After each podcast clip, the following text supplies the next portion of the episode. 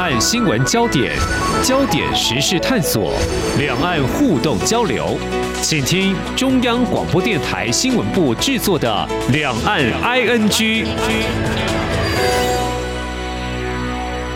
听众朋友您好，我是黄丽杰，欢迎收听《两岸剧》节目。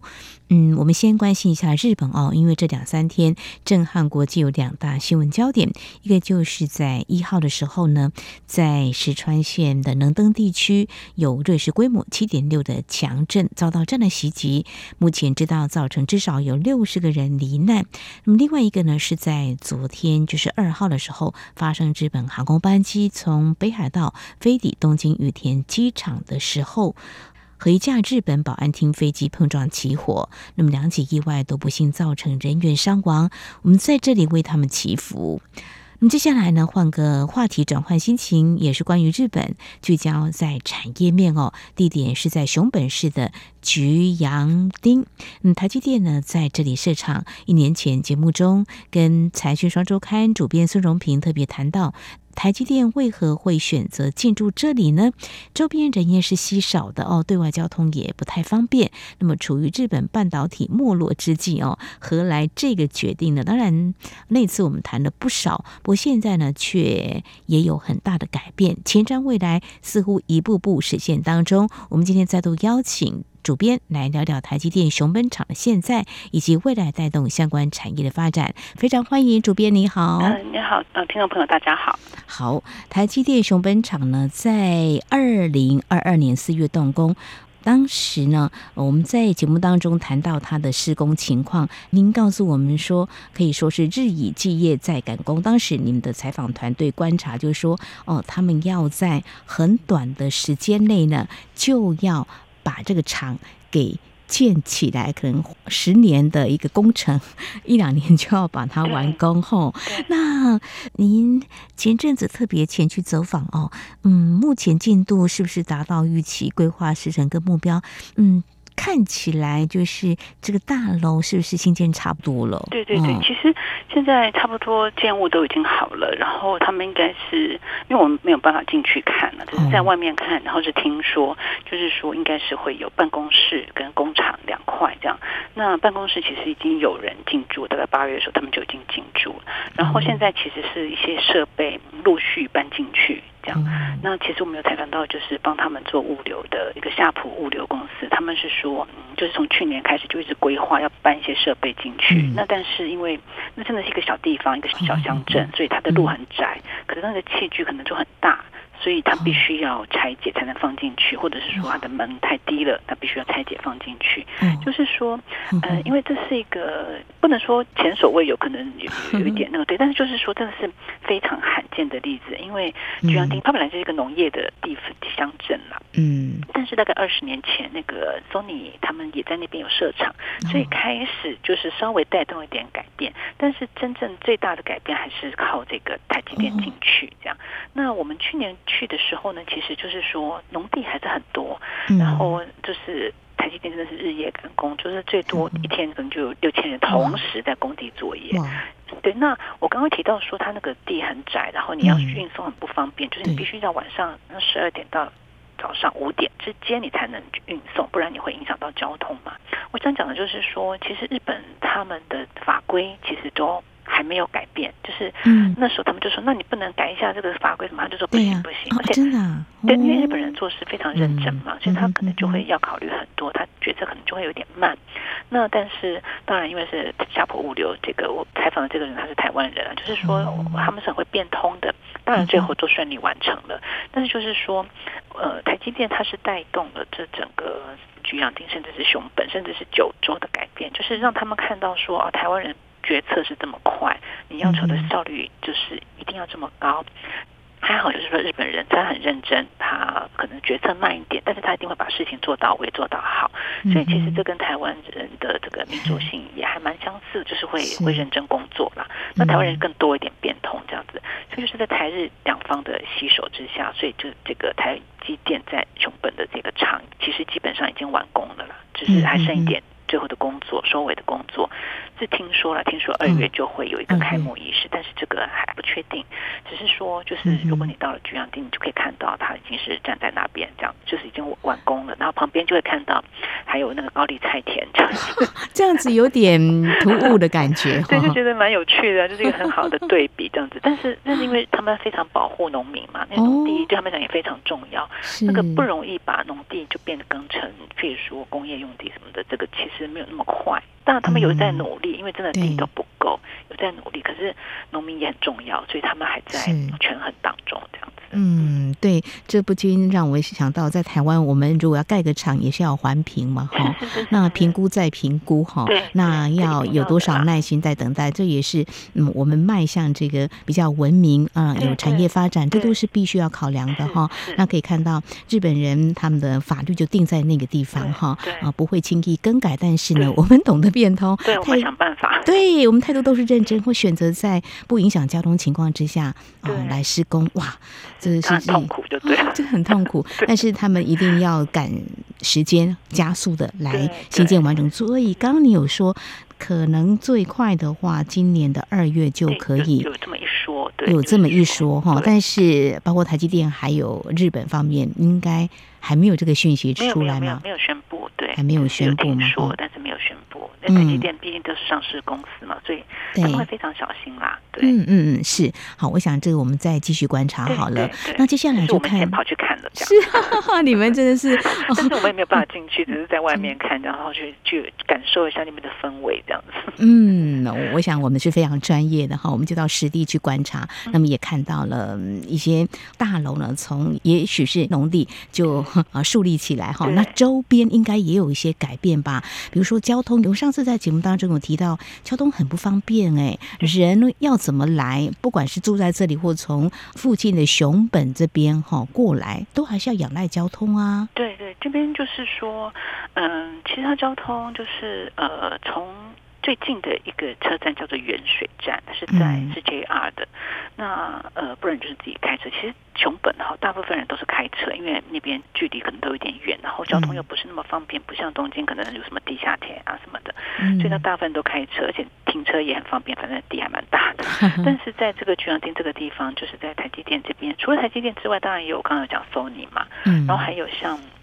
东京威力科创的九州也在那附近，就那附近其实有一些这样子的厂商，所以大家都要开车去的话，一定会交通堵塞。听说就是呃，如果你不住在附近，可能大概六七点你就赶快出去上班了。这样，那当然有一些公司它有就是弹性上班，因为怕你就是就希望你就是交错的上班，不要都挤在，譬如说八点半或九点要到公司这样子。那然后就是说呃，的原水站到台积电。跟 Sony 跟呃东京威力科创这三个厂之间，他们有一个接驳巴士，就是就多开巴士让你坐巴士上去。但是听说有时候巴士真的上不去，因为人太多，就是上不去。但是他们也有在想办法啦，就是呃我刚刚讲的，就是从呃 JR 车站坐巴士，这个巴士有加开。然后其实菊阳町他们呢也有在规划，就是。更多的道路，譬如说，嗯呃，横贯公路啦，哈，就是或者是拓宽线道啦。不过这真的都需要时间啦，对。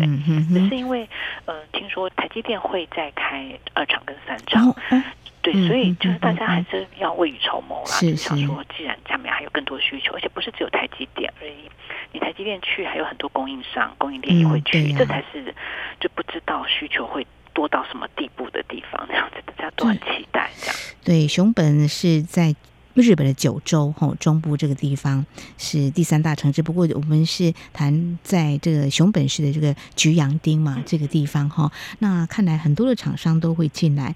呃，就是在一年前我们节目当中有特别提到，哇，这个地方呃也有日本的戏骨之称哈。可是早期就有蛮多厂商呃，他们选址就选在这里。那现在又有一番的荣景哈，那交通。必然是要更快速的来接上嘛，才有办法把人给带进来哈。那目前就在看，因为如果说建厂顺利完工的话，当然就会有量产。那人力的部分，先谈人力这个部分好了哈。我们台积电呢这么会建厂哈，有很多宝贵的经验，也懂得变通哦。在日本这样的一个地方，就是熊本这里这个菊阳町，嗯，有很多的法规限制，但是还是应该是如期按照。规划，很快的把十年的工程一年。办 迅速要赶完哈，那人力的话，呃，目前你们所了解的，应该我们台积电的不只是很会建厂，还是呃蛮多在未来的研发的部分，人力会从台湾这边过去，应该有一定比例吧？嗯嗯，呃，台积电这边当然有一些人，大概。我其实没有掌握到嗯。精确的数字，嗯、我听说大概是两三百人了，然后再加上家属嘛哈，所以台积电这边听说是有七百五十人会移居熊本，然后有三成是住在居阳町，但是呃。当然，他们也会在当地雇佣，所以，嗯、呃，其实那边真的是因为拜这个台积电之死呢，他的薪资都大涨。因为台积电为了要找人，哦、所以他一定会去调高薪资，然后，所以其他的公司也不得不调高薪资，不然你没有办法。留住好人才，尤其现在其实很缺台湾人才，会讲国语的。好，所以其实我有听说，就是本来会国语的人呢，然后现在就被挖走了。他不一定被台积电挖走，可能是被譬如说 Sony，就是被其他的需要用国语沟通的人这样子。所以其实呃，这个台湾人其实，在那边现在还蛮吃香的。然后，然后，而且就是听说他这个人可能他不一定有。工程的背景，但没关系，他们觉得说你只要会说国语就好。哇，对，然后他们自己当然也会培养一些半导体的人才，比如说熊本大学，嗯、然后还有就是那边附近也有一些我们叫专科学校，他们也是有在加强培育这个理科、理工科的人才的。嗯、对，嗯、所以这个薪资也是因为被台积电带高了，所以其实大家那边现在其实还蛮烦恼的，因为很多企业就是挣不到人，都、哦、其实台湾也是一样嘛，就是很多好的人才，对。嗯，都流向台积电，所以其他人可能就真的要加把劲了。你要怎么想要怎么好好的留住人才这样子？这 是抢人大战哈！台积电，我们自己在台湾各大学院校都积极在培养这样子的人才哈，但希望速度能不能够快一点哈？那目前看来，在日本啊讲国语啊，竟然。非常的有优势哈，对 呀，这个是意想不到的哈。像我去采访什么不动产，说你有没有认识人可以介绍啊？那我顺便提一下，就是不动产呢，因为他就说很多台湾人去买，所以他们很多台湾人去投资这样子，所以他们很希望有人可以去对应这些台湾的投资人这样子。哦，我们真是啊，太灵活了，快很准。对，非常快，他们都吓到，而且他就说日本人如果要是买房子要考虑很久啊，是，然后大概上限就是三亿。日元和台币大概七八千万吧。对。然后呢，他们那边就是要小考虑很久，还要跟那个贷款银行讨论啊，或者要跟家人讨论啊，讨论半天以后，最快可能一个礼拜以后。那台湾的话就是，嗯，看一看就说好，就定了这样，然后马上就签约了，然后就是用现金付这样。哇，不同的民族性，日本人一定。一方面是因为就是我们可能就是现金交易，第二个就是说，因为台湾人。应该在日本，他没有办法拿到贷款，所以这个就是呃，就会选择用现金交易这样。哎，不过谈到这一块，除了呃敬佩我们台湾人的这种投资的眼光哈，也已经到了日本哈，就是我们金融机构在这边会不会也有？一些商机啊，服务厂商，对，就是呃，我是大概呃二零二三年十二月十七号去的嘛，嗯，其实十八号就是那个中国信托银行它的子行叫做东京之星银行，它就是十八号在熊本成立一个事务所，它是应该说是第一家在熊本设立的台湾的金融机构。那其实台湾在日本有八家金融机构，现在已经有四家都在九州，除了我刚刚讲的东京之星之外，还有那个。台新银行、玉山银行都已经在福冈设有据点，那台湾银行其实也已经申请通过了，一直在福冈，所以其实大家都看好这个台湾人或者是前进熊本的商机，都希望多，因为不是只有熊本这个台积电嘛，你还有很多供应商。然后也或许会有很多人想要住在那边，或许在那边做其他的生意，譬如说卖珍奶啦。哦，对，甚至还有日本人很喜欢台湾的珍奶。对，还甚至还有人想去开哎安亲班这样。哦，或者是说，像我我我在熊本车站有吗？呃，现在还没有。呃，我说安亲班现在还没有了。但是因为台湾人脑筋动那么快，对不对？是。然后教育其实也是一个非常重要的部分呐。现在他们就是说，国际学校不够，因为。熊本市不是那种大城市嘛，国际学校可能本来就还好，但是因为现在有台湾人进去了，那而且日本人他们其实也是可以进国际学校的，所以竞争会越来越激烈。那像我住的那个饭店附近就有一个大楼，下面就有贡茶，就是真奶，就是台湾的贡茶，对。然后价格大概比台湾贵一倍啦，可是生意还是不错这样。然后我看到有卖台湾的，它叫肉粽这样，我我是没有买了，但是我就觉得越来越多台湾的东西。然后听说就是你只要会说国语，你在那个商店街走，人家就会说啊，你是不是台积电的人这样子？就对，大家就会觉得。我不知道，可能是有一些亲近感啦，嗯、然后是是是对对，就觉得说啊，因为你带动整个城市的繁荣嘛。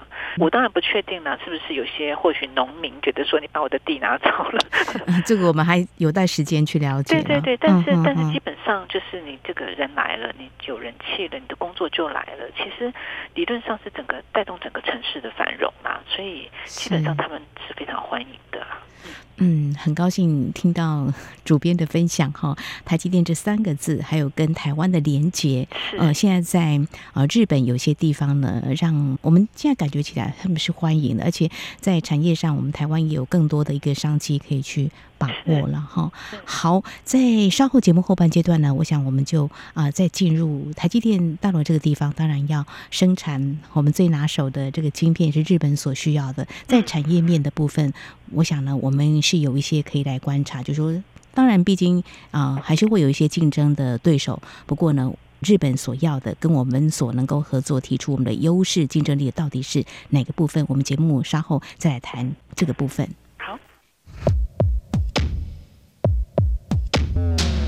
今天的新闻就是明天的历史，探索两岸间的焦点时事，尽在《两岸 ING》节目。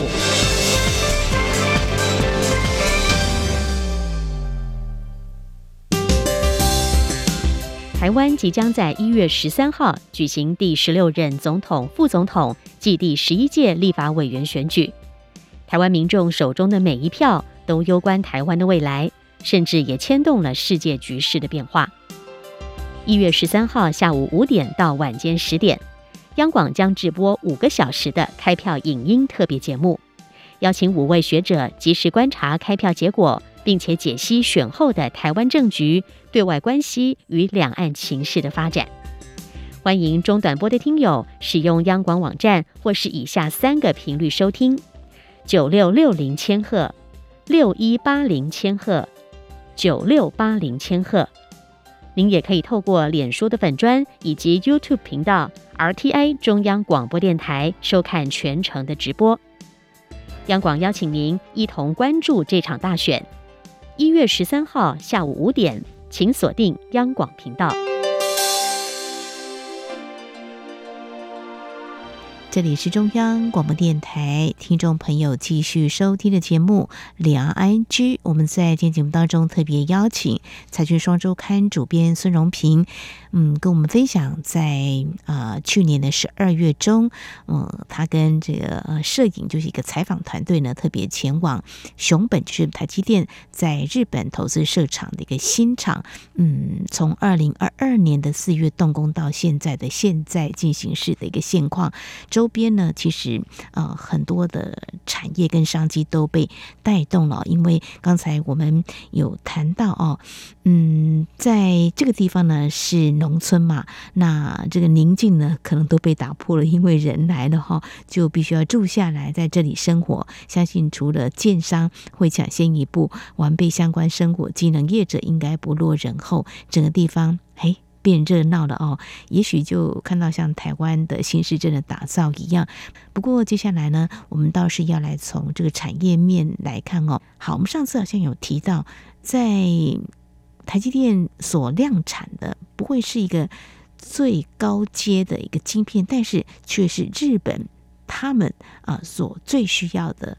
产业这部分是不是来谈啊、呃？你们所掌握到的一些焦点的观察呢？就是说，嗯，大致上大家知道的，就是说这座工厂投资了大概一兆日元了。当然，日本政府有补助将近一半这样。嗯。然后，呃，它要生产的其实是十二到十八呃，就是它其实是二十纳米以下的，就是不是最高阶的。嗯、那其实当初日本人也有怀疑说，为什么不是最高级的在我们这里这样子？那但是他们是说，其实日本他现在很缺的是车用的晶片，嗯，所以其实台积电就可以提供这部分的晶片，然后还会有二厂跟三厂，嗯、只是说投资计划这个我们不知道，就是它会生产。几纳米的晶片，这个可能都要等台积电他们自己来说。这样，那呃，就是在台积电呃负责熊本的这家公司叫做 JASM，他们的社长其实二零二三年十二月，日本经济新闻有报道了。呃，这个社长在日本东京演讲的时候有说，呃，新厂现在进展很顺利，然后他们的目标是二十四年底要正式出货嘛，然后这个就是目前是很顺利的啦，对。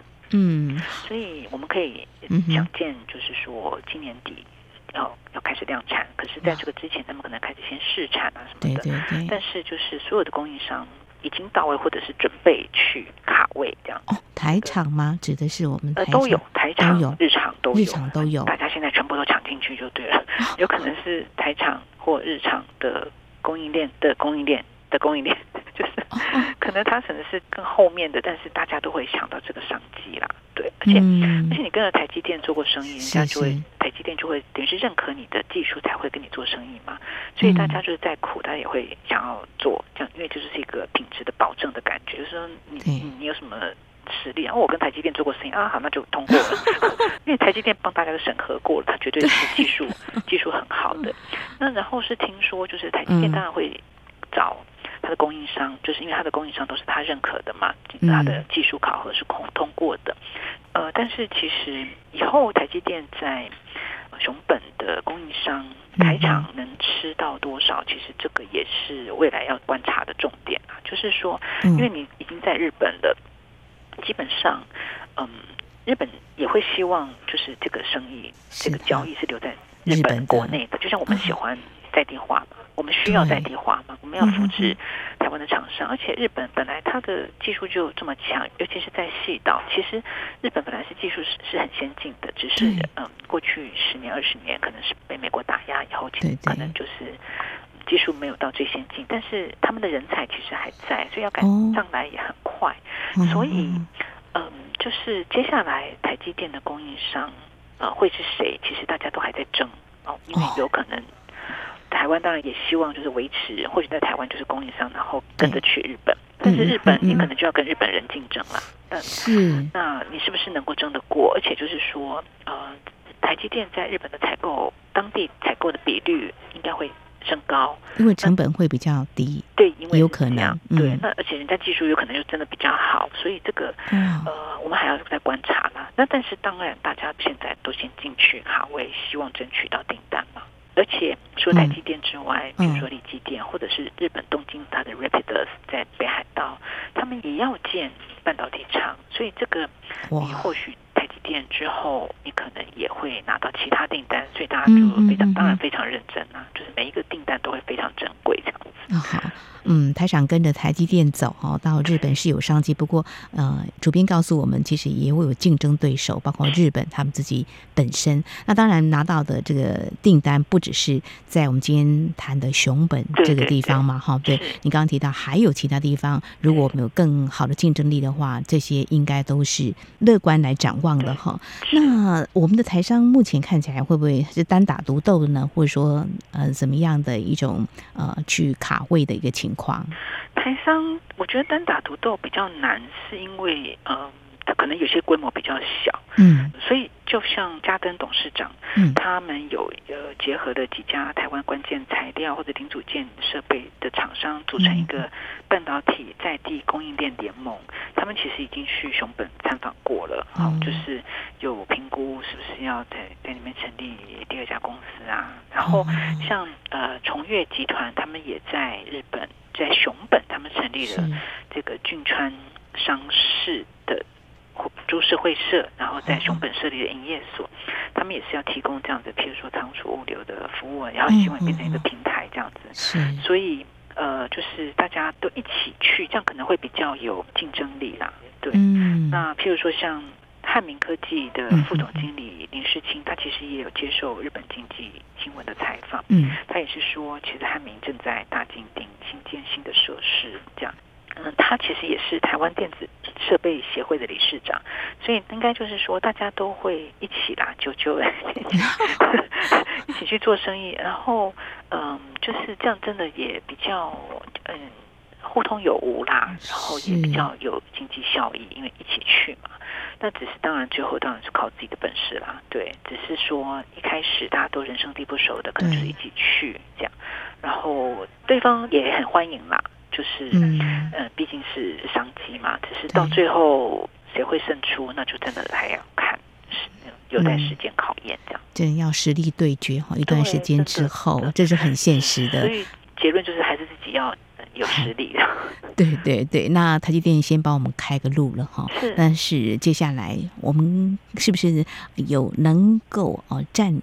更大的一个市占率，在供应链的这个部分，真的要靠我们专业的再提升。我想哈，我们的台厂呢，应该也认知这样的一个竞争非常残酷的未来哈。但是我们相信也会有不错的成绩呢。我们呃就在观察，也期待未来的商机是可期的哈。